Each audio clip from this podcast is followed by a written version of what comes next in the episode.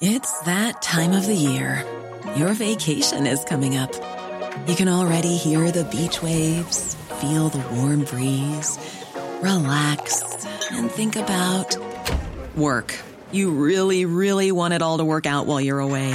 Monday.com gives you and the team that peace of mind. When all work is on one platform and everyone's in sync, things just flow wherever you are. Tap the banner to go to Monday.com.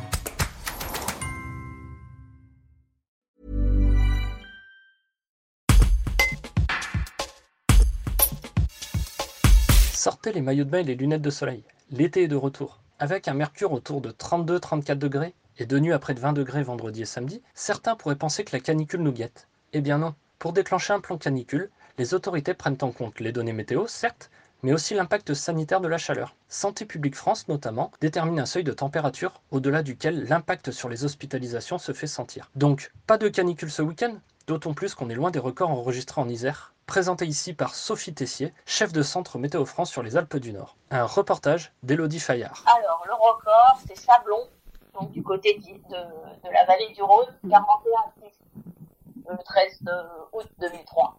Toujours ce fameux. Donc ça, c'est le record sur le département qu'on a.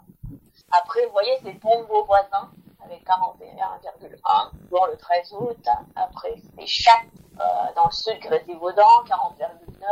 Crémalville, c'est dans le nord-est, hein, pas loin de là, 40,2. Poublevy, donc qui est à côté de Boiron, 40,1. Pour le coup, là, c'est de les 40,2 à Crémalville, c'est en juillet 2019. Euh, Boiron, c'est 24 juillet 2019 aussi. Saint-Alban, c'est 40,1, c'est aussi 24 juillet 2019.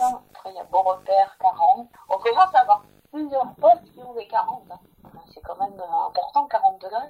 Et euh, donc c'est ou 24 juillet 2019 le record, ou 13 août 2003.